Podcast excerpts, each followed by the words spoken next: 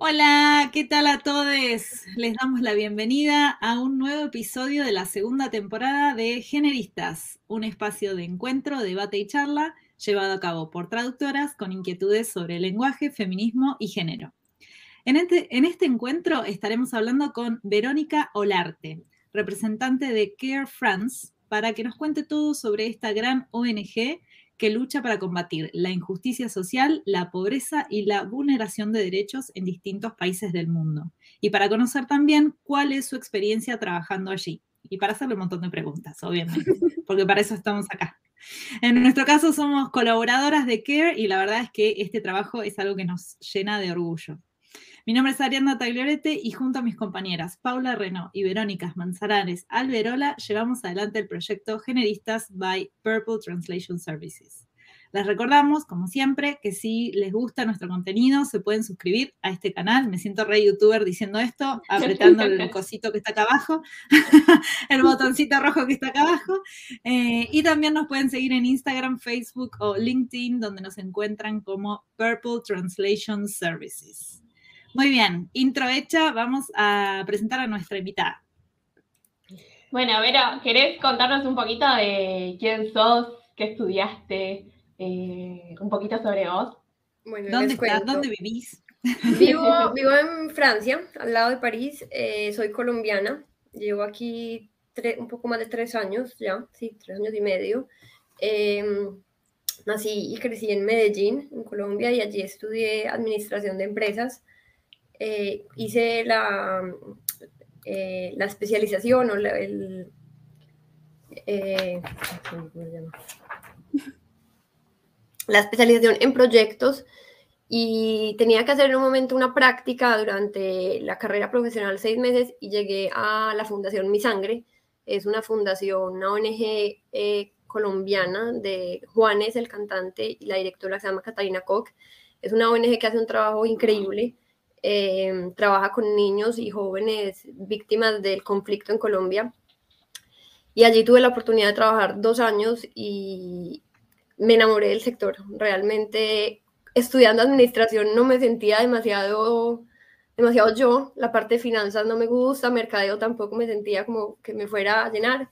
Y descubrí el sector social y me encantó.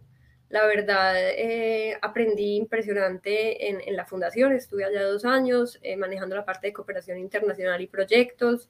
Eh, tuve la oportunidad de conocer la realidad de mi país, finalmente, que Colombia pues tiene una historia bastante compleja y que no toca, sino en general a la parte rural del país. En las ciudades no lo vivimos tan de cerca, entonces trabajar allá me permitió ver unas realidades que no conocía. En ese momento, mientras estaba allá en Colombia, estaban negociando los acuerdos de paz y decidí hacer una maestría en sostenibilidad de paz. Me quería meter como por ese lado. Después hice una maestría en gestión humanitaria y, y llegué a Care Francia, eh, donde trabajo hace dos años y medio. Y en el puesto que estoy actualmente tengo proyectos que manejo en Asia, Marruecos y América Latina. ¡Wow! Bueno, pero contanos un poquito de qué es Care International y en tu caso Care France. Bueno, eh, Care International es una confederación, son 20 países miembros, eh, son ONGs independientes como Care France, Care Estados Unidos, Care Australia, bueno, en general son los países que han sido históricamente donantes. Y aparte tenemos 90 oficinas países, que es finalmente donde hacemos el trabajo. Eh, el año pasado estuvimos, tuvimos presencia en 104 países en el mundo, eh, de manera directa en los 90 donde hay oficina de CARE y, a través de socios o otras ONGs que nos implementan en, países donde no podemos tener presencia directa. Em, desde CARE Francia, nosotros lo que hacemos es que somos, digamos, responsables frente a los donantes franceses y europeos para poder ir a hacer proyectos eh, en otros países y en la oficina país eh, son ellos quienes se encargan en terreno de, implementar los proyectos. Claro. Es muy interesante y está buenísimo que lleguen a tantos, tantos países a pesar de no tener oficinas ahí. Es un poco el, modelo, está pensado así y, y, por eso es una confederación. La idea es que hay miembros independientes, pero podemos compartir los recursos Eh, que Francia no tiene equipo de trabajo en cada uno de los, nosotros digamos solamente trabajamos en 28 países de los, de los 90 que, que trabaja la Confederación. No tenemos equipo necesariamente de Care Francia en los 28, en algunos sí hay, pero, pero las oficinas países pueden juntar los recursos que envía Care Francia, Care Estados Unidos, Care Alemania, para montar unos equipos eh, que puedan durar el tiempo, que tengan como una lógica en un cierto programa eh, que tiene un, trabajo supremamente amplio, un portafolio que incluye desde la acción humanitaria hasta el desarrollo y el foco son las mujeres y las niñas. Entonces es eso finalmente lo que nos trae acá y, lo que nos da a nosotros la línea de trabajo, porque vamos a tener proyectos que van a de educación, de salud sexual y reproductiva, va a haber eh, respuesta humanitaria realmente que es a la crisis, hay que llegar a distribuir alimentos, pero siempre nuestro foco para tener como una coherencia va a ser el trabajo de género con mujeres y niñas principalmente. Me parece súper interesante, muy interesante. La, verdad es que es, que, es increíble el, trabajo que, que hacéis y, uh, y, imagino que no tiene que ser eh, nada fácil llevar tantísimos, tantísimos proyectos con, con tan pocas oficinas. Eh. los equipos hacen un trabajo impresionante, pues los equipos en terreno realmente son los que, los que implementan los proyectos y, y, hacen un trabajo muy, muy, muy, muy bien hecho, muy juicioso. Intentamos siempre que, que la calidad esté eh, pues asegurada y para eso Care Internacional, que es como el, secretariado de la confederación, tenemos metodologías probadas, tenemos eh, unas mismas eh, políticas que hace que un proyecto que se implemente en Yemen o en Perú pueda tener más o menos las mismas metodologías y en términos de calidad aseguremos el mismo, los mismos procesos. Claro. Pero una pregunta em, que quizás, no sé, me, me, da curiosidad. Care International, digamos, es como la parte más de, los presidentes, las presidentas, de presidentes, y funciona a través de Care France, Care Estados Unidos, Care Australia, ¿es así?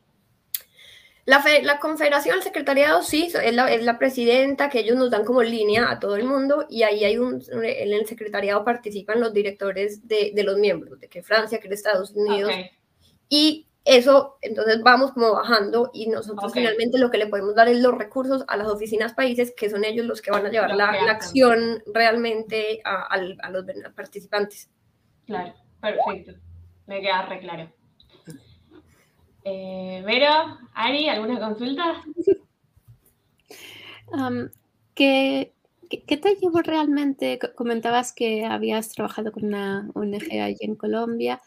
¿Qué, es lo que te llevó realmente a eh, decantarte por, esta rama, por el tema de, trabajar con la parte más, social, eh, la gestión de proyectos, pero más de, cara a lo social? Em, aparte de, hacer voluntariado en, Colombia, eh, ¿habías eh, hecho algún otro tipo de, voluntariado? Yo hice un voluntariado durante la universidad en otra ONG que, que es muy chévere y que está en toda Latinoamérica, se llama Techo. Eh, antes se llamaba Un Techo para mi país, que es muy enfocado en estudiantes universitarios que van a construir viviendas de emergencia y está en toda Latinoamérica, hacen un trabajo súper chévere. Yo había participado en algunas construcciones y me gustaba el tema. Em, y en el momento realmente de hacer la práctica en, mi universidad era muy, había un enfoque muy claro de finanzas o mercadeo y toda la gente se peleaba por estar en los bancos, eh, o en fin, y a mí esa parte no me llamaba ni cinco de atención. Cuando le dije al director de prácticas que yo quería sector social, me miró y me dijo como aquí no va a estar fácil, nosotros nunca tenemos ONGs que nos pidan practicantes porque Normalmente no tenemos gente que les interese. Finalmente llegó una propuesta de mi sangre, yo me presenté, quedé, gracias a Dios, y, me encantó. La verdad, tuve unas jefas excelentes eh, que se volvieron amigas, a las que admiro impresionante porque hacen un, trabajo enorme con, con, los jóvenes en Colombia. La fundación eh, trabaja con, a través del arte y la lúdica. Entonces, eh, por ejemplo, en todas las partes de las comunas del país, donde son los jóvenes vulnerables en las ciudades, les enseñan graffiti, teatro, eh, hip hop, para, y hay escuelas de niños que entonces por las tardes, después de salir del colegio, van a la clase de hip hop en vez de quedarse en, situaciones vulnerables. En la parte más rural, donde hubo conflicto realmente en Colombia, tenemos toda la parte de atención psicosocial, bueno, tienen ellos, toda la parte de atención psicosocial a través también del arte, de de la tejer, y, y, realmente es, esa labor es una labor que, que llena a mí, pues, es, es, entender las historias de los participantes, es algo muy gratificante. Entonces a mí me gustó muchísimo, me gustó muchísimo el, el sector y, y me quedé, y después con los acuerdos de paz en Colombia era una oportunidad enorme. A mí me sigue pareciendo que, que, es un reto que tenemos pendiente en Colombia, realmente implementar unos acuerdos y hacerlo de una manera como responsable, más allá de la parte política de, de los partidos. Es una, es una responsabilidad que tenemos y una deuda que tenemos enorme con las víctimas del conflicto colombiano. Y ahí fue que también entonces decidí seguir estudiando y, y por cosas de la vida llegué, llegué aquí a Francia y me alejé de Colombia, que no era en el momento la intención, pero aquí también finalmente estoy manejando proyectos que hacemos en Colombia. Y, y bueno. Claro, qué lindo eso. Como, o sea que, eh, perdón, vos llegaste, o sea, fuiste a vivir a Francia por el trabajo de Care en Francia, no era que vos ya estabas en Francia. Yo me vine a Francia a hacer el máster en gestión humanitaria. Uh -huh. Y en ese máster también tenía que hacer una práctica. Ahí llegué a CARE y, y me quedé. Y llegó dos años y medio. Y en un momento, cuando empecé a hacer la práctica, pues era seis meses y yo pensaba que, que de pronto me, me, devolvía después para Colombia. Y, y, ya llevo dos años y medio acá. Claro. Wow. ¿Y vos aprendiste francés en Francia o ya sabías desde antes? Había. es difícil el francés. Para los que nos escuchan en podcast, hizo la seña de más o menos con la mano. Exacto. Eh, empecé a estudiar francés en la Universidad de Medellín. Yo eh, creo que uno eh, aprender un idioma de lejos es bastante complicado porque pues uno iba a la clase dos horas a la semana y, y se le olvidaba el resto lo que tenía que, sí, hasta ahí llegaba la tarea. Eh, cuando me vine a hacer el máster tenía un, digamos, yo digo que un nivel de turista. Podía, hacer, podía ir a un restaurante y cuando fui me presenté al, al máster, la primera pregunta que me dijeron fue, como yo ya había trabajado en, en ONGs en Colombia, me dijeron, ¿tiene el perfil? Lo que no sabemos si iba a tener el nivel de francés. Faltaban tres meses y le dije como, bueno, no, déjeme, yo me, yo me pongo las pilas. Claro. Y, y, cuando empecé el máster al principio era demasiado difícil, o sea, los primeros meses yo tenía clase, era como de 8 de la mañana a 8 de la noche, dos días a la semana, y llegaba y mi mamá wow. me llamaba, y yo le decía, no, no te puedo hablar ni en español, ya el cerebro no. en español. eh, tenía que grabar las, las materias al principio y volver a oír para tomar mis notas, pero, pero bueno, lo logré y, y, y ya trabajo. Wow Trabajo no full en francés porque como manejo países en, en, Asia, eso es en inglés y Latinoamérica en español, pero, pero sí, pues todo lo que es en, en la sede aquí es en francés. Claro, qué genial, oh, qué genial, qué, qué, experiencia, ¿no? Me encanta. Y mucha perseverancia, eh, porque justo el francés es un idioma bastante complejo. Sí, tal cual. Eh, bastante. Sí, muy demandante con el tema de la pronunciación, me parece, ¿no? Sí. Yo, yo digo que, pues, obviamente va a tener siempre acento, entonces esa parte, por ejemplo, que era una que al principio me daba más pena y eso ya asumí que, pues, tengo acento y, y así hablo. Sí, obvio. Me debe pasar como, como cuando oigo extranjeros en español que, que cambian el sexo claro. y hablan la, lo que era sí. masculino. Estoy segura que me pasa múltiples veces al día. Pero, pero bueno. Claro, bueno, porque es como, como el español que tiene todas sí, las marcas no, de género, no. tienen las conjugaciones todas distintas, entonces es complicado aprender. Sí, yo no, no le veo nada mal a tener acento. No. A mí me parece que como que define mucho también quién sos. Vos, quién sos, de dónde venís, que, que claramente hablas otro idioma y que te tomaste el trabajo de aprender el, el idioma del sí. país en donde estás. Yo al principio yo creo que uno es más tímido respecto a eso. Por ejemplo, sí. mi novio es francés y él me dice que al principio tenía mucho menos acento, porque hacía mucho más esfuerzo en pronunciar bien, pero que hablaba mucho menos. Me dice, ahora que estás, que te sientes completamente confiada en hablar, no haces esfuerzo de bien, y ahí se te sale el acento completo. Claro. bueno, todo no se puede. Eh, Verónica, ¿Qué, perdón, eh, quiero hacer una pregunta, ¿qué tan importante es, eh, justamente ahora que hablamos de los idiomas y de comunicarte en el idioma local y demás, eh, qué tan importante dirías que es la comunicación y la comunicación en los idiomas locales de los lugares que vos, de los proyectos que vos manejás para CARE en general y, bueno, lo que vos nos puedas contar al respecto? pues una de las políticas, y así, por eso es que la, la CARE funciona como confederación, la idea es dejar un poquito el, paternalismo y colonialismo en la ayuda humanitaria. Eh, pasaba mucho que llegaban unas ONGs muy grandes con proyectos muy bacanos, pero que llegaban a, imponer unas ideas o unas soluciones que no eran eh, adaptables al contexto y eso pasa también por tener, por llegar a imponer que, que los mm creo que hay problemas con el sonido, quizá. Ah, pensé que era yo otra vez. problemas técnicos. Puede pasar. Vero, estamos, no te escuchamos, Vero. No, se frizó totalmente. Se frizó. Bueno, si, si nos escuchás, trata de salir, salir y, volver a entrar. A ver si se acomoda. No, no sé qué pasa con StreamYard hoy, chicas. A mí me, me murió. O sea, dejé de hablar y murió. Igual muy interesante lo que está contando. Está genial. Totalmente, totalmente.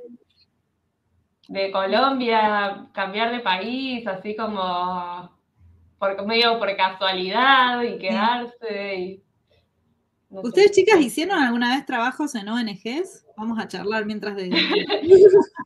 Yo, cuando estaba en la secundaria, hice un montón de voluntariados. Eh, una asociación civil para niñez que, por alguna razón no podían estar con sus familias y que vivían ahí. Así que iba todas las semanas, los ayudaba, les ayudaba con las tareas, sacaba los piojos, cambiaba pañales. Ahí está Vero. Ahí está Vero. Te perdí. Bueno. Esto nos pasa muy a menudo en la oficina, que el internet de París es más malo que en pueblos completamente alejados en países. Mira. No, te preocupes, estamos hablando un poco de, si habíamos hecho algún tipo de voluntariado eh, por, por, nuestra parte. Estaba comentando eh, Pau que ella participó como voluntaria en una ONG que uh, ayudaba a, niños que no podían vivir en, con sus familias, vamos. Claro, sí. Pero bueno, un montón de cosas, pero así que ahora es tu turno, pero no es mío. Pero bueno, terminamos de contar eh, esto que nos decías, que, por ahí los informes debían ser en inglés y era como muy paternalista, no se adaptaba al, eh, al contexto y demás. Exacto, e, eso todavía sucede. Nosotros tenemos, eh, en general en el sector humanitario, hay, hay una idea que, de localizar la ayuda, entonces es realmente que sean los equipos locales quienes puedan decidir los proyectos, quienes puedan implementar. Eso es buscando como sostenibilidad también, porque antes llegaban equipos extranjeros, hacían un proyecto de un año, dos años y salían y se iban y hasta ahí llegaba el, el proceso. La idea de poder hacer todo con, con, equipos locales es que si el proyecto termina, por lo menos queda capacidad instalada, van a quedar organizaciones locales que, que conocen los proyectos, que pueden asegurar que, que sigan funcionando eh, Care trabaja con ese modelo. El año pasado Care llegó a 94 millones de personas en el mundo y de esos 94 millones, solamente un millón y medio, dos millones fueron directamente tocados por personal de Care. El resto es a través de socios que nosotros locales con los que trabajamos en, en consorcio. Entonces, por ejemplo, yo tengo uno de los proyectos que es en Colombia y Ecuador para la crisis venezolana, tenemos eh, acceso a salud sexual y reproductiva para las mujeres venezolanas que puedan acceder a eh, anticonceptivo, las que están en embarazo, a, a toda la parte de salud, eh, maternidad, es a través de socios locales. Los hacen una organización en Ecuador, lo hace una organización en Colombia, no es personal directamente de CARE. Entonces sabemos que el proyecto dura un año, es financiado por el gobierno francés, pero una vez se termine, esas organizaciones con las que hemos trabajado un año quedan fortalecidas, eh, quedan reconocidas a nivel local, tanto por los venezolanos como por las autoridades colombianas, para que sigan haciendo el trabajo. Entonces, es lo que siempre busca que, que sean ONGs locales las que puedan implementar directamente y, y, eso va ligado como a lo que decía Dariana de, de la comunicación. Eh, Lo que necesitamos es que sea lo más cercano al contexto. Pasa por la lengua, pasa eh, porque si los proyectos son dedicados a mujeres, las facilitadoras sean mujeres, porque también hay muchos contextos que, que, no puede ser un hombre el que venga a hablarle a una mujer, una mujer víctima de violencia sexual no va a estar eh, cómoda hablándole a un hombre, va a querer hablar con una mujer, va a querer una, hablar con una mujer que habla su lengua. Claro. En, Guatemala tenemos un proyecto que, en el que hacemos alfabetización, hacemos alfabetización en español, en quiche y quechiquel, que son dos lenguas mayas. Entonces, es, es más allá de la lengua nacional, es realmente poderle dar también a las comunidades autóctonas eh, poder y, y, reconocer que, que son importantes y que son importantes completamente. O sea, no, no les vamos a imponer nada. Queremos realmente que puedan eh, desarrollarse como en, en su ser. Uh -huh. Sí, totalmente. Yo creo que en cierto modo um, eso es muy importante porque eh, se nos olvida muchas veces, ¿no? Que, que en Sudamérica no, es, no, se habla, no solo se habla español o portugués, se hablan otras muchísimas lenguas que, que yo creo que en el ámbito internacional no siempre se tienen en cuenta y es muy importante que, que, que eso empiece a cambiar. Sí, tal cual. Por ejemplo, yo, mm, yo estudié el profesorado, pero además de ser traductora pública, y mm, el otro día estábamos, teníamos que hacer un trabajo sobre el diseño curricular de acá, de, las escuelas eh, primarias en, en, Buenos Aires. Y claro, se habla un montón de la no discriminación, de tener en cuenta la identidad cultural de cada eh, niñe. Pero yo, claro, yo digo, acá nadie aprende quechua o aprende guaraní o aprende eh, otras lenguas eh, originarias. Es como que siempre es español como, como, la base y después las lenguas extranjeras son italiano, francés, portugués e inglés. ¿Y dónde queda, digamos, todo eso que, que se supone que hay que, que, que, integrar, que hay que valorar la diversidad y que hay que incorporarla, que hay que, las personas ser parte de esa diversidad, como que a veces eh, se olvida eso y es muy importante porque quizás vienen niñas que no saben hablar español y, y, claro, les cuesta un montón empezar primer grado cuando ya tienen que escribir en español cuando ni conocen muy bien el idioma. Claro. Entonces sí, es súper interesante esto y me parece buenísimo el enfoque que tienen. Nosotros el proyecto en, de Guatemala, por ejemplo, es un proyecto que se hace de la mano de la del gobierno, del, se llama CONALFA, es la Institución Nacional para Alfabetización, y durante el proyecto nosotros financiamos para que desarrollaran dos eh, textos guías, las metodologías para poder eh, enseñar la lengua materna de quiche cachiquel. Entonces, por ejemplo, durante cuatro años lo hicimos con nuestras participantes, pero van a quedar las guías metodológicas. Entonces es un insumo que, que permite que un pueblo pues realmente tenga tenga un material, una herramienta para que se sienta reconocido y no es e, esa imposición del español a unos pueblos indígenas eh, es, es, sigue siendo bastante, una idea bastante de colonización, aunque sea el propio claro. país. No, no, es, es, es, así. De hecho, mira, ahora que lo comentas, eh, el otro día estuve en una conferencia y se hablaba un poco de, de cómo afectaba la, la, mentalidad aún colonizadora, ¿no? En, en cuanto al aprendizaje y al, a la concienciación acerca de la valoración de las lenguas, digamos, locales. Eh, había una, una, traductora, creo que era de Sudáfrica, y, no me acuerdo cuál era el nombre de la lengua, pero básicamente la idea que transmitía la señora era que eh, esas lenguas no se les daba la importancia que tenían porque incluso desde el aprendizaje en las escuelas se enseñaba con mala gramática, mala ortografía, etc no sé si a propósito o que realmente no, antes de eso, de que se, se empezara a tomar conciencia, eh, la gente como que lo hablaba y no realmente lo estudiaba, claro. que ha pasado muchas veces en, con otros idiomas. No, no, no, sé hasta qué punto es, es, una cosa o pasa la otra, pero sí, eh, no puedes enseñar una lengua con mala gramática o mala ortografía. Y luego pasa lo que pasa, que luego, por ejemplo, ya decía que hay hablantes esas lenguas que básicamente copian la estructura en inglés eh, en esas lenguas y que obviamente el, el, resultado pues deja bastante que desear. Y que a la hora, por ejemplo, de transmitir la idea de que esas lenguas son muchísimo más complejas, por ejemplo, que el afrikaans, que es básicamente una mezcla de holandés e inglés, eh, la gente no lo acaba de entender y es, muy difícil ponerte, digamos, a explicarlo a, gente que realmente no te está escuchando. Sí, tal cual. Em, Vero, estaba pensando recién cuando estabas contando, em, Verónica hablarte, porque tenemos dos Vero, ahora como que no, se sabe a cuál le hablas, así que vamos a decir Verónica y Vero es nuestra Vero de siempre. Em, no, estaba pensando recién que eh, ¿Cómo puede llegar a afectar el uso del lenguaje con inclusión de género o con marcas de inclusión de género en la comunicación? Porque lo que decías que, por ejemplo, hay mujeres que, que, se acercan a, la, ONG eh, y que fueron víctimas de violencia y tal y prefieren ser atendidas por mujeres o que haya mujeres que... Eh, atiendan su caso y demás. ¿Cómo, cómo te parece que puede ser eh, se puede hacer mejor, digamos, la comunicación con inclusión de género desde la ONG? Esa es una discusión que nosotros tenemos en este momento porque eh, es bastante complicada. Eh, CARE es una ONG que siempre ha trabajado con mujeres, pero hasta el año pasado decidió posicionarse como ONG feminista, mm, eh, realmente.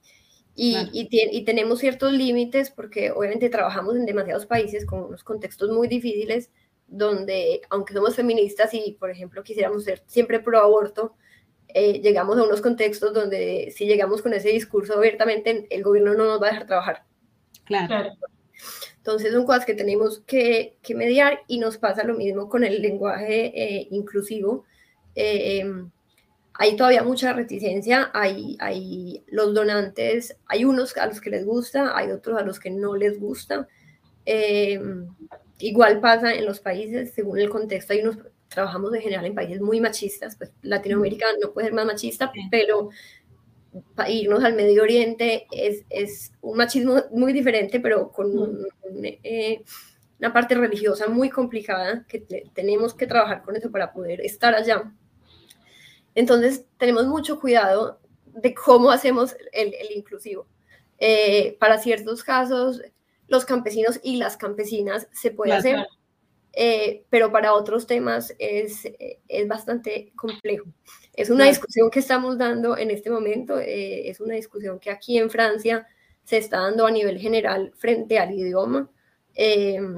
no es generalizado en realidad, hay, hay unas ONGs que lo hacen hace mucho más tiempo y que lo hacen sistemáticamente, lo hacen muy bien hecho, pero en general yo creo que en ese tema todavía estamos en pañales, todos. Es que es muy, eh, o sea, es relativamente nuevo en la discusión social, digamos. Sí, como la implementación. la, la, parte teórica, yo, yo entiendo el, el, el por qué en, en, temas, y yo creo que a ustedes que son traductores les debe parecer aún más en temas de oído, tener que hablar todo el tiempo en los dos o meter el todes, choca, no necesariamente suena bonito o no estamos y lo que eh, pasa es que creo que marca también una, eh, marca mucho una posición sociopolítica cuando uno una decide eh, hablar con la, con la E, por ejemplo. Porque el desdoblamiento, ponele que hasta ahí puede ser, porque dentro de todo estás dentro de, la, de las reglas gramaticales eh, aceptadas. Pero claro, cuando igual hablar con la E, Igual decir un todos y todas, como que también marca acá, por lo menos en Argentina, es como que todos y todas ya hay gente que le molesta. No, no, no, no, pero todos incluye a todas, ¿por qué todos y todas? Y ni siquiera Yo, diciendo todos. Por ejemplo, ahí mi posición es que, obviamente, todos siempre nos ha incluido a todas en la teoría. Y así aprendimos a hablar español, todos así femenino y masculino.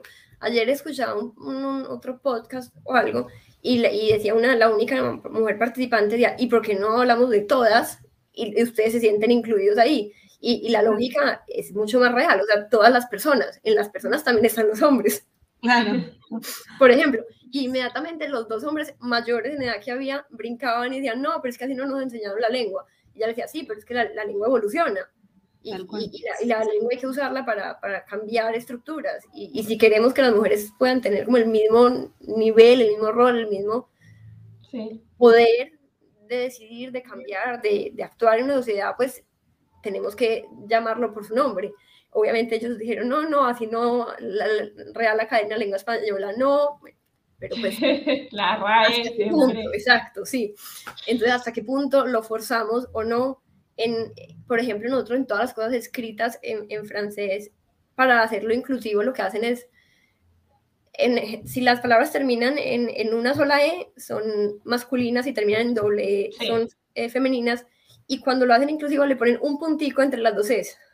Mm. Entonces hay una frase que, que, puede tener cuatro palabras con punto y dos E's, y en este caso, el, eh, no, era una reflexión de la directora de Notas de Comunicación nos decía, eso no es inclusivo.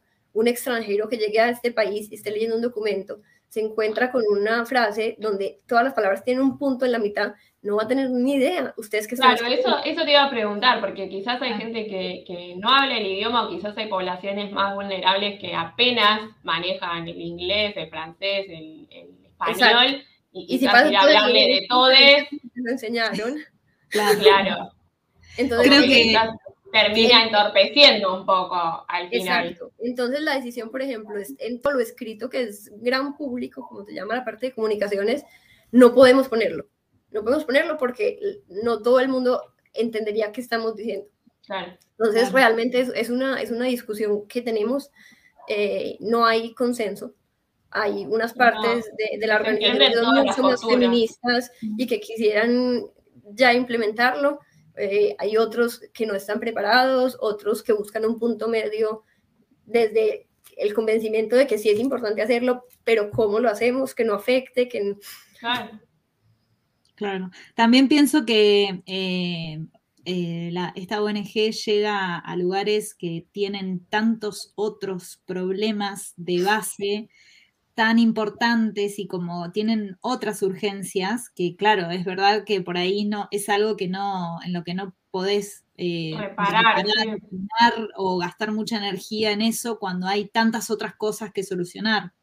Obviamente que una cosa no quita la otra, pero, no, Que, hay digamos que si entorpece, como que, bueno, quizás uno, lo deja a un lado por un ratito. Y creo que incluso en cualquiera de los países, nosotros trabajamos eh, con personas bajo la línea de pobreza extrema en general. O sea, la, el, la misión de que es erradicar la pobreza, entonces son personas demasiado vulnerables, que yo creo que en cualquier contexto son mujeres obviamente que, hay, que, se tienen que empoderar, nosotros tenemos un enfoque de género que tiene tres eh, como líneas de, de, acción para trabajar, pero a cualquiera de ellas, sea la mujer eh, maya en Guatemala, sea la, la, la mujer en Siria, yo creo que si le dices o, te doy la comida o, acceso a salud sexual y reproductiva o empezamos a hablar de las mujeres en todas partes, les importa un pepino.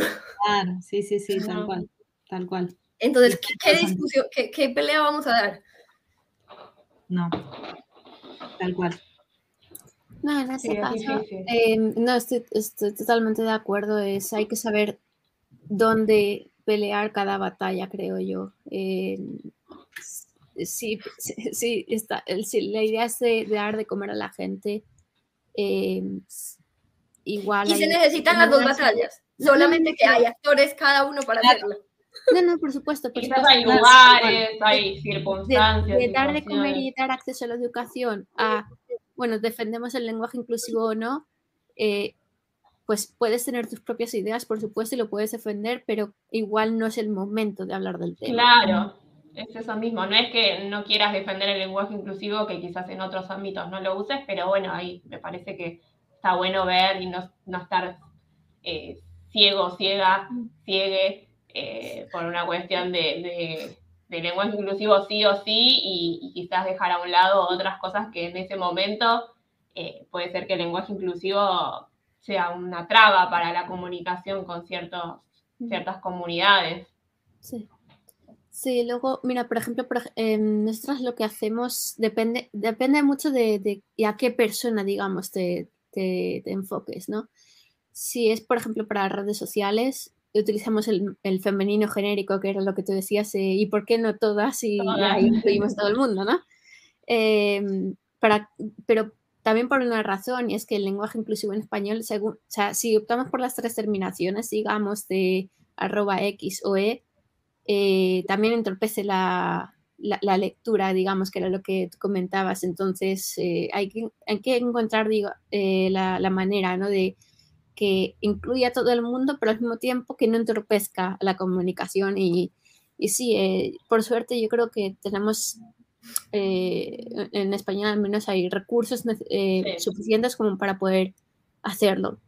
En otros idiomas, por ejemplo, no, no, estoy tan segura porque obviamente entonces se puede conocer todo.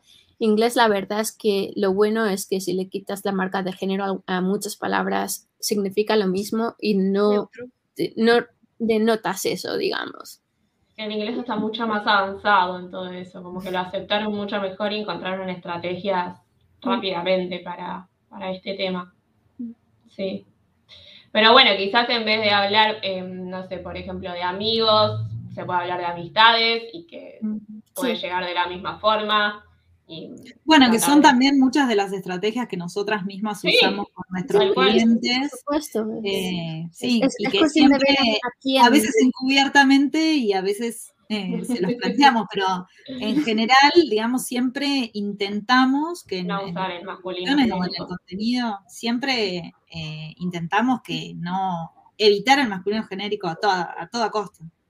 Creo que lo hacemos bastante bien, digamos, como que no recuerdo casos en los que hayamos tenido que, que ir al masculino genérico, así que bueno.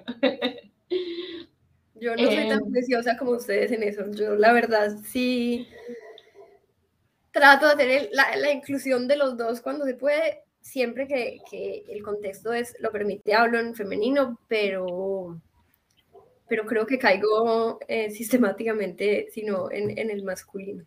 Es que es difícil, es difícil, o sea, es muy difícil hay que tener un poco de, hay que tener también la, voluntad de hacerlo y el tiempo, ¿no? Porque nosotros, porque nos dedicamos a esto, a, hacer las traducciones y armar textos y demás, y tenemos el tiempo para revisar y, redactar, o sea, revisar muchas las redacciones y demás. Entonces, claro, a lo mejor, y estamos muy eh, concentradas en eso, en tratar de evitar un poco la, típica marca del masculino genérico pero obviamente que se entiende que hay personas que tienen otros puestos de trabajo que capaz que no pueden, o sea, no, no tienen el tiempo de ponerse a revisar, de bueno, ya está, van a los seguros. De mandar un mail, de una comunicación, a circular y bueno. No Nosotros ahí tenemos la, ventaja de que los equipos de que en su gran mayoría son mujeres. Nosotros en Care Francia, la oficina directamente somos como 60 y el 70% son mujeres. ¿Y en los, en los altos rangos también? Menos.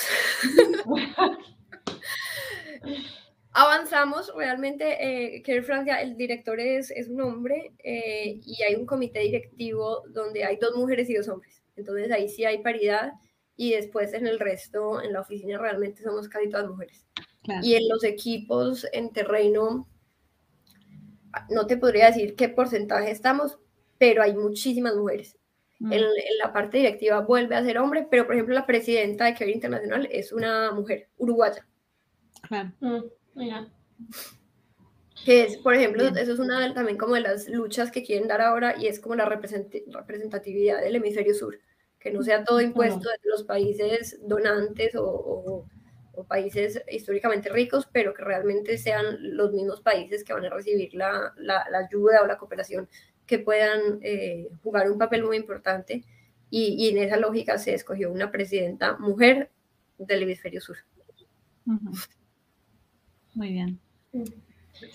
Bueno, Vero, te pregunto em, si, digamos, alguna vez te has topado con alguna situación, alguna realidad, digamos, que, que te haya afectado a nivel emocional eh, digamos, negativamente o positivamente, porque, bueno, me imagino que debe haber temáticas que son fuertes o realidades que son muy distintas y que pueden llegar a, tener un impacto, digamos, en, lo personal, en lo emocional. Eh, y bueno, consultarte un poquito por eso. Eh, uno en esta carrera saca callo.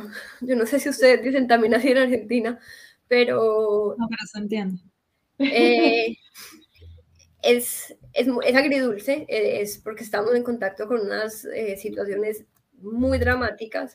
A mí eso me, sobre todo me impactó eh, cuando trabajaba en mi sangre. Yo pues acabo de salir de la universidad muy joven y, y, eran unas, las historias de vida de unos pelados de mi misma edad completamente ajenos. O sea, les habían matado a los papás la guerrilla, estaban desplazados, en unas situaciones de pobreza inmensa, no oportunidades de, de estudiar, mientras yo estaba tranquila haciendo mi carrera, pudiéndome venir a estudiar a Francia, o sea, era bastante diferente y eso es una de las motivaciones realmente que yo tengo, que yo creo que tengo, tengo una posición eh,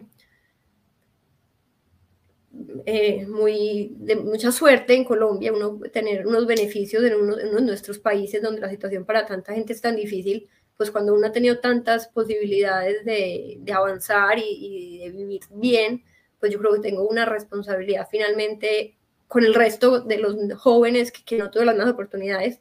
Y esa, digamos, es una de las razones por las que trabajo en este sector.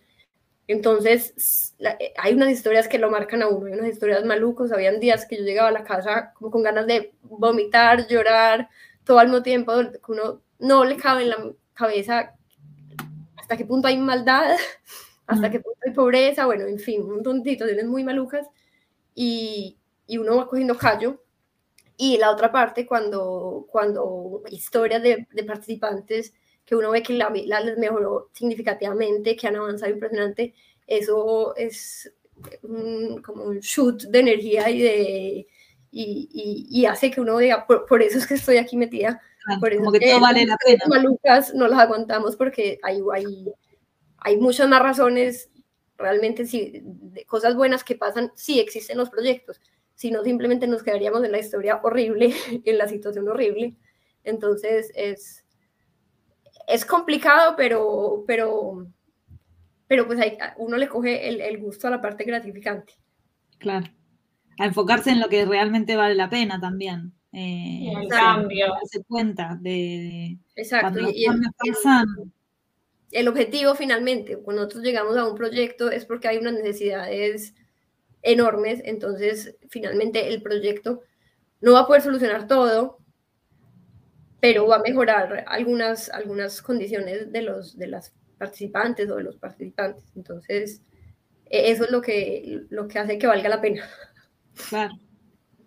¿Recordás algún proyecto que te haya gustado muchísimo por, no sé, por lo que sea, como que lo recuerdes como muy entrañablemente?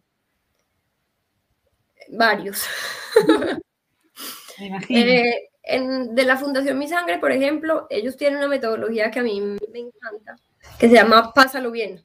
Entonces, paz y a lo bien, pásalo bien, porque es en los colegios, entonces es como el juego de palabras y, y es realmente ir a, con niños y jóvenes que están en situaciones bastante complicadas, expuestos al conflicto en Colombia, que, que ellos cambian completamente su, su ser. Había un joven que lo estaban reclutando en, en, en, su barrio para ser parte de una de las bandas y de combos de droga. Y él empieza en este proyecto y descubre eh, el arte.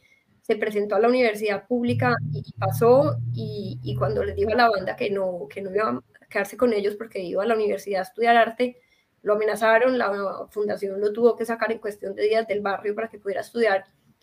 Pero es un niño que le quitamos a un, a un grupo eh, armado y, que finalmente estudió su carrera. Entonces, ese tipo de, de, resultados hacen que valga la pena. La metodología es supremamente bonita. Es, trabajan con ella hace 10, 12 años. El Banco Mundial eh, la avaló. Eh, entonces, es, es, un trabajo que, que todo es basado como en la idea de, gestores de cambio, que sean líderes de cambio, los jóvenes. Parte de la pregunta como que qué no te gusta de tu barrio, de tu comunidad desde pequeño y qué puedes hacer para cambiarlo y son ellos los que deciden qué va a pasar y, y, y pueden llevar esas ideas a proyectos grandes que, que, se llevan a cabo. Esa me gusta mucho. Y en, eh, en que hay, hay también muchas de ese tipo con mujeres. Entonces, por ejemplo, mm. tenemos un proyecto eh, muy bonito que es financiado por Lancome, que se llama Right Her Future. Eh, mm Trabajamos en tres países, Guatemala, Tailandia y Marruecos, y es alfabetización de mujeres eh, rurales. y la, es alfabetización funcional, es, es toda la parte de aprender a escribir para qué.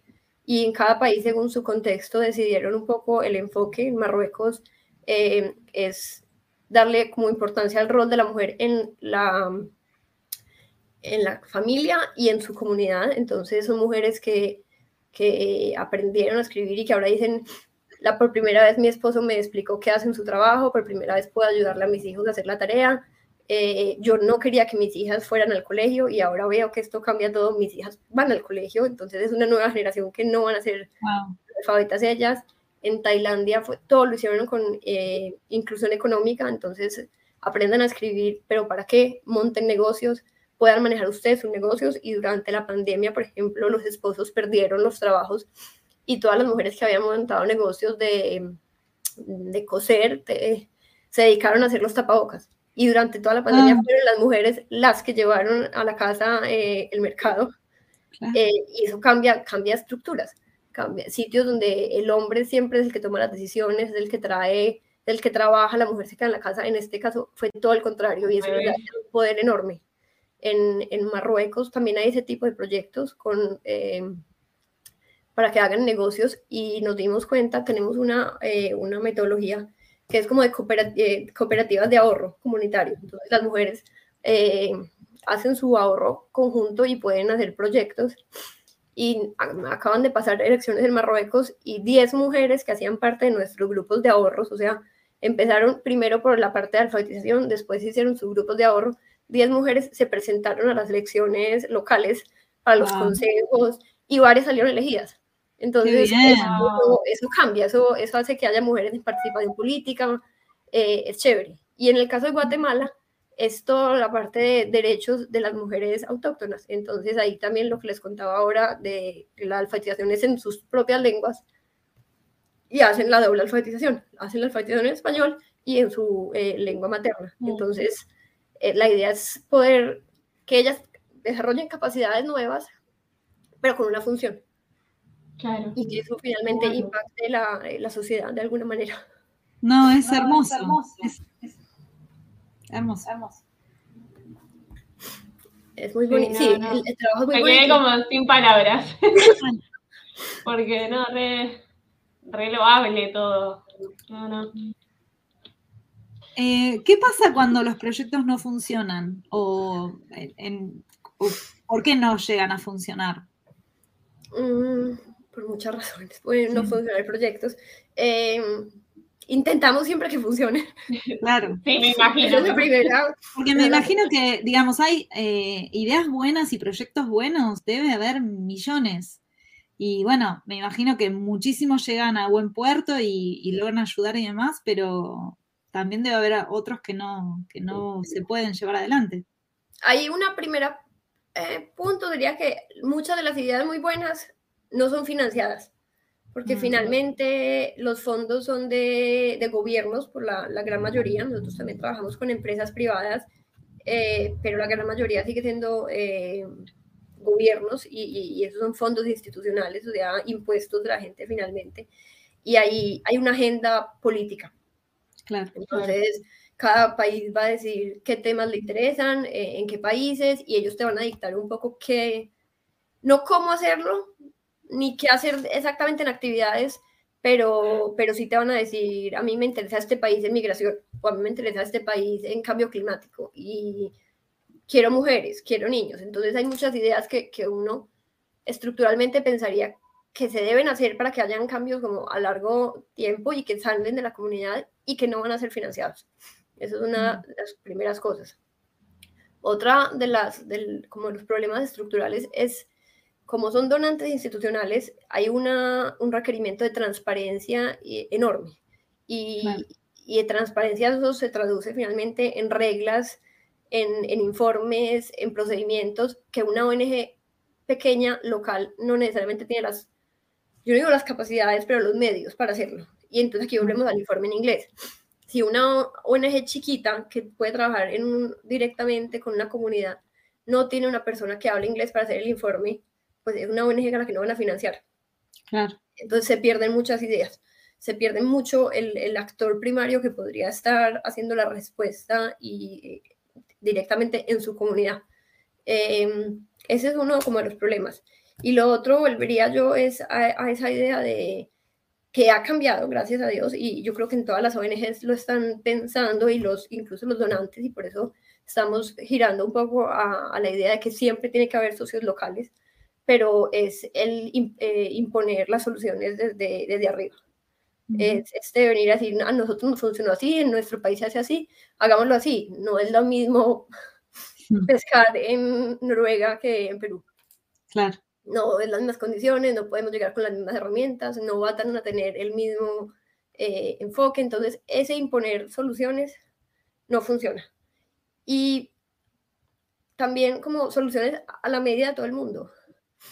No, todo hay que bajarlo al contexto y hay que adaptarlo, porque eh, eh, si no es, es, sabemos que no va a funcionar va a funcionar mientras esté la gente y el proyecto, mientras esté la ONG metida, pero el momento que salgan, la comunidad no va a cuidar el proyecto, la comunidad no va a, empoderarse. Entonces, realmente la solución no puede ser de arriba abajo, tiene que ser creada con ellos, tiene que ser decidida con los eh, participantes.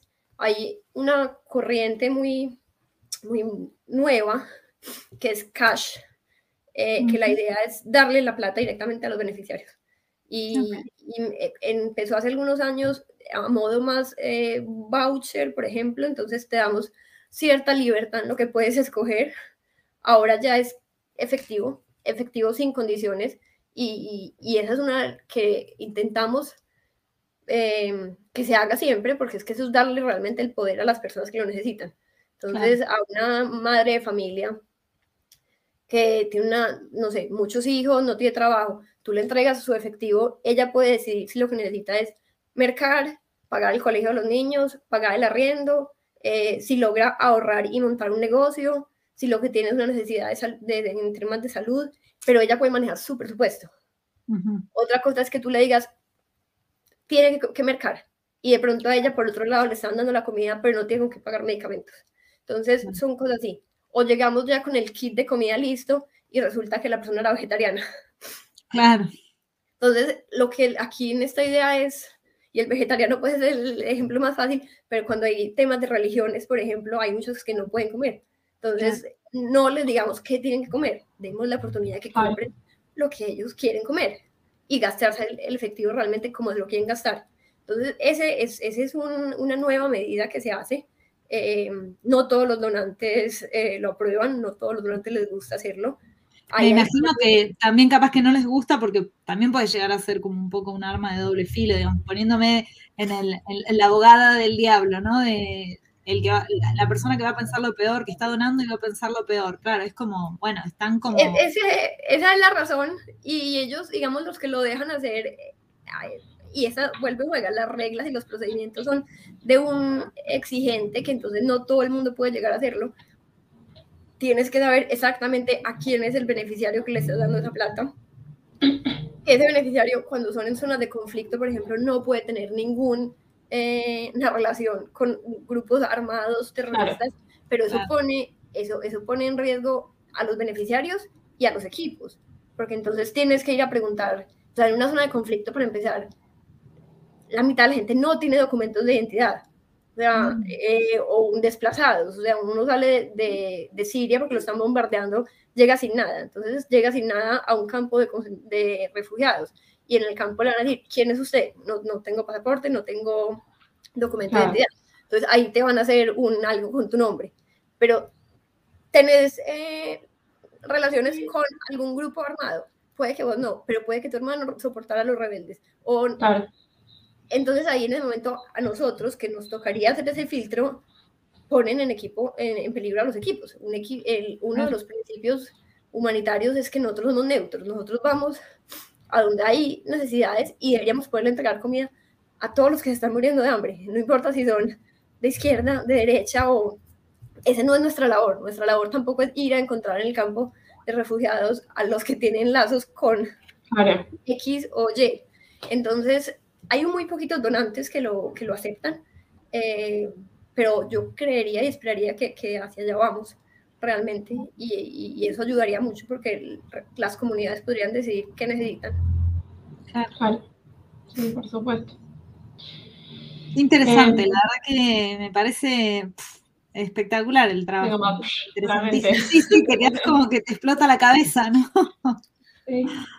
Pero, ¿y mm, cómo podemos nosotras y quizás las personas que nos están viendo o las personas que nos escuchan o nos vean después ayudar a que CARE siga funcionando, siga creciendo, pueda seguir haciendo proyectos? CARE tiene, hay siempre la posibilidad de donar, entonces eh, pueden, como CARE tiene tantas oficinas país, eh, se puede hacer directamente a, a uno de los sitios eh, por ejemplo, Care Ecuador, Care Perú, Care Colombia, son personas que la gente podría eh, donar directamente a ellos. Hay algunas ONGs, Care no es una que use muchos eh, voluntarios en sus actividades, por la misma naturaleza hace que sea complicado, pero hay una cantidad enorme de ONGs y de fundaciones y organizaciones de base que reciben voluntariado, que viven del voluntariado, entonces la gente que, que le interese es un, lo primero acercarse en su comunidad y, los temas son múltiples, entonces ahí le permite a que cada quien encuentre algo que lo mueve. Al que le gustan los animales, van a haber mil refugios que necesitan los, los voluntariados, a los que les gustan los niños, mil ONGs que, que, que, permiten que vayan a jugar con ellos o que les enseñen. Entonces, ese sería mi primer llamado, movilizarse a los que les gusten, a los que menos existe la posibilidad de donar. Eh, en general, todas las ONGs, y que es una de ellas, tienen o donación eh, una vez o donación recurrente, que todos los meses te descuenten 5 dólares, 10 dólares según tu capacidad. Eso nos, nosotros nos permite eh, hacer proyectos libres donde nosotros creemos que hay necesidades y no y son los eh, proyectos que no dependen de un gobierno. Entonces, si vemos una necesidad específica en una urgencia, a la, una urgencia olvidada la llevamos nosotros que deja de ser, deja de estar en las noticias, deja de estar en el mapa de los donantes, ahí no por eso se ha resuelto el problema. Entonces, eso nos permite a nosotros tener fondos para ir donde hay muchas necesidades y, y, hacerlo bajo nuestras metodologías sin tener eh, como restricciones de un donante.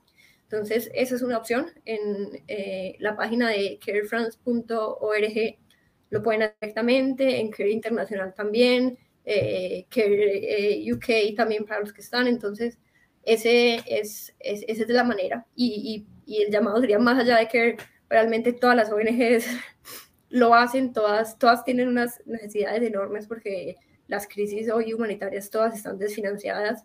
Eh, entonces, por ahí todo el mundo puede ayudar. Sí, genial. El, comentaste, por, bueno, acabas de mencionar, por ejemplo, de Care UK. Eh, por lo que yo sé, al menos de, UK, aquí se centran mucho en, ayudar a personas sin techo. Ah, no lo parece, pero aquí hay un montón de personas sin techo eh, y de hecho es tal el problema que las cifras que da el gobierno, las cifras que dan las ONGs, perfectamente hay una diferencia de eh, multiplica por 5. Y eh, es, una, por ejemplo, una de las labores en las que se centra Care UK podemos decir, por ejemplo, que cada sede, digamos, eh, que Francia, eh, Reino Unido tal, se centra como en proyectos específicos, problemáticas eh, específicas? Sí, como les dije ahorita, el portafolio de Care es enorme y, la línea como de coherencia es mujeres y niñas. Em, por ejemplo, nosotros en Francia directamente solo no tenemos proyectos operados por Care directamente, operamos, apoyamos una asociación local aquí que se llama eh, Femme de la Terre, que lo que hacen es eh, recibir mujeres eh, migrantes mientras hacen el proceso de, refugiadas. Ellos les dan sitio para dormir, les ayudan con la parte legal. Entonces nosotros apoyamos financieramente a esa asociación, pero si no, no tenemos programas directamente acá. el resto, como tú dices, cada uno va a tener una no necesariamente una especialización, eso no lo va a dar más el país donde trabajemos, eh, que funciona en una lógica que cada miembro puede solicitar recursos únicamente de su país. Entonces, por ejemplo, que en Francia trabajamos con el gobierno francés, que en UK va a ser lo mismo. Entonces, finalmente tu portafolio te lo va a dirigir un poco la agenda política del gobierno.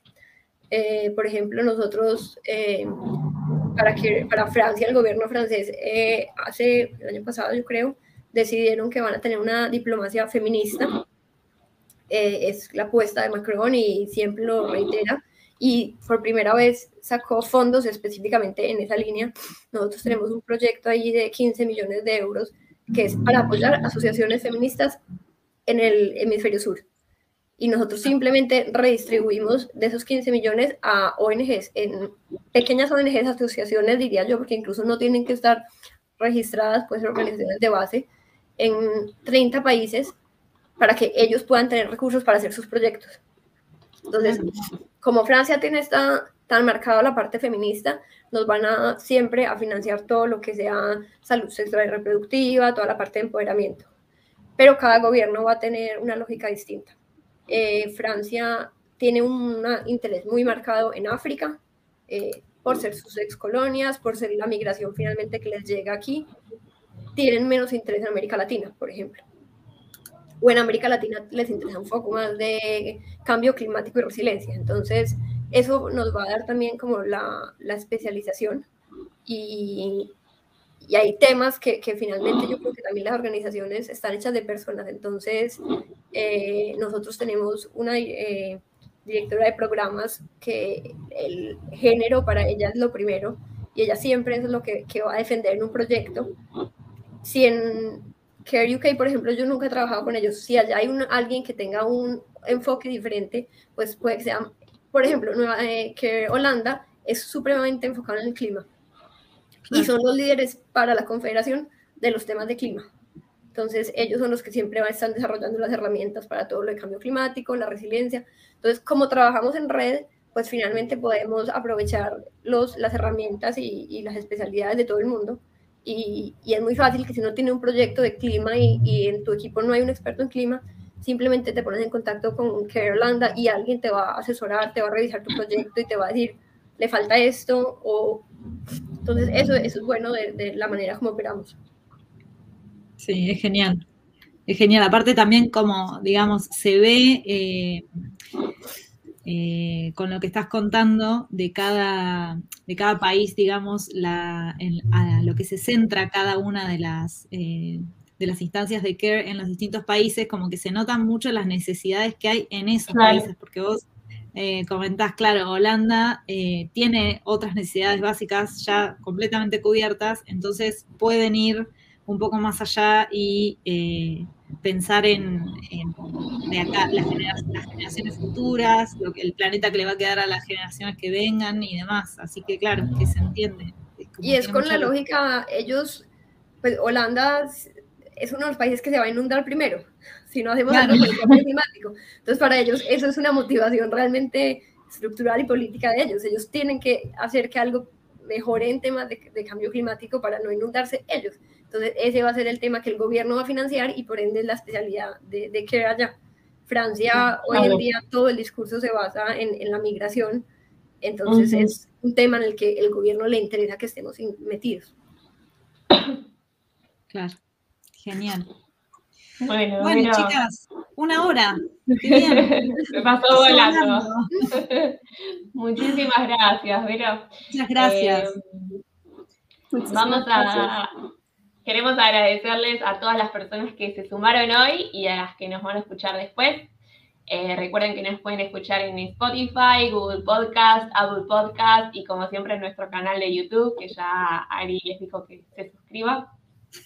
Mi nombre es Paula Reynaud y me encuentran en Instagram como arroba Pola English. Mis compañeras son Verónica Manzanales Alberola, la encuentran en Instagram como arroba The Media Translator y también Ariadna Tagliorete, a quien encuentran en Instagram como arroba aritaglio. Así que nos vemos en el próximo episodio y le agradecemos muchísimo a Verónica por haberse sumado hoy a este hermoso episodio de octubre de Generistas. Bye, Purple. Muchas gracias. Gracias por la invitación. No, gracias. gracias a vos por aceptar. Adiós, muchísimas gracias. chao. Chao, chao.